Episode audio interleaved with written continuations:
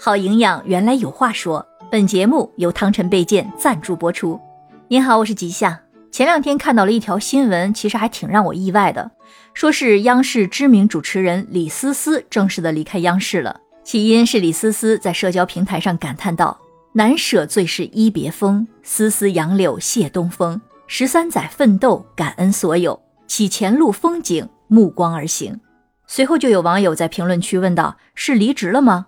李思思回复道：“嗯，开启新的挑战。”其实猛一看这新闻呢，我还真挺诧异的。他那么有勇气去离开一个大众眼中的铁饭碗，但是想想呢，其实也能理解，因为近年来央视在市场的影响力呢是逐渐的减弱。为了能够赢得年轻观众的青睐呢，开始大量的启用一些新面孔，比如就在今年二零二三年的春晚上，包括李思思在内的一部分的资深主持人呢，其实都没有出现。而是大胆地启用了一些像龙阳、马凡舒、王佳宁这样的年轻主持人。那么，像李思思这样的中生代主持人就面临一个很尴尬的处境。其次呢，我们也都知道，外来的诱惑也是非常的多，无论是地方台投来的橄榄枝啊，还是什么直播带货呀，其实都有非常高的吸引力。于是呢，多少也能理解他的选择。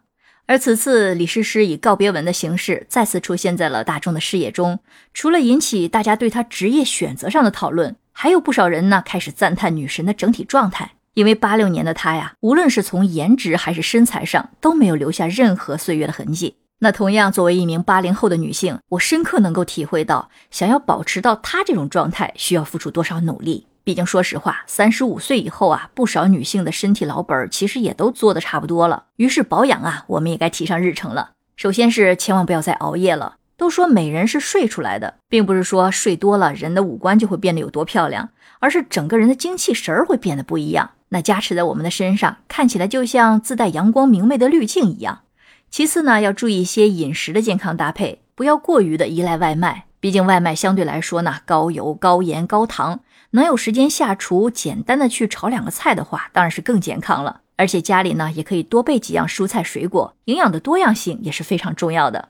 当然，如果实在做不到的话，也可以适当的摄入一些补剂，比如蛋白粉、VC、VB、钙、铁、锌等等。咱们女性呢，还可以额外的去补充一些胶原蛋白肽，来对抗胶原蛋白的流失。然后就是运动啦，能做到健身、跑步、跳绳的，当然是最好了。实在是忙或者是犯懒的，那有步行机会的，我们尽量去选择步行或者是骑单车。楼层低的呢，可以上下楼的时候爬一爬楼。再不济，我们做做家务或者养成保持收腹的一个好习惯，都能够或多或少的对身体有益。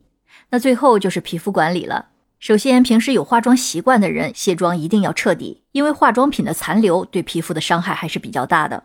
其次呢，现在已经是深秋季节了，北方很多地区呢都已经变得非常的干燥，那一定要做好皮肤的补水。我们夏季常用的一些轻薄的乳液呢，也可以换成一些油脂含量比较高的面霜。面膜呢，也可以按照个人的皮肤状态，密集补水期一天一张。因为皮肤一旦缺水，就像人处于亚健康状态一样，非常容易生病。总之呢，在我个人看来，女人是不该把全部的精力都蹉跎在工作和家庭琐事上，也需要分出那么一部分的精力来对自己好一些，享受自信美丽带来的快乐。好了，那今天我们就先聊到这里。科学有缘，营养有声，感谢您的点赞和关注，回见。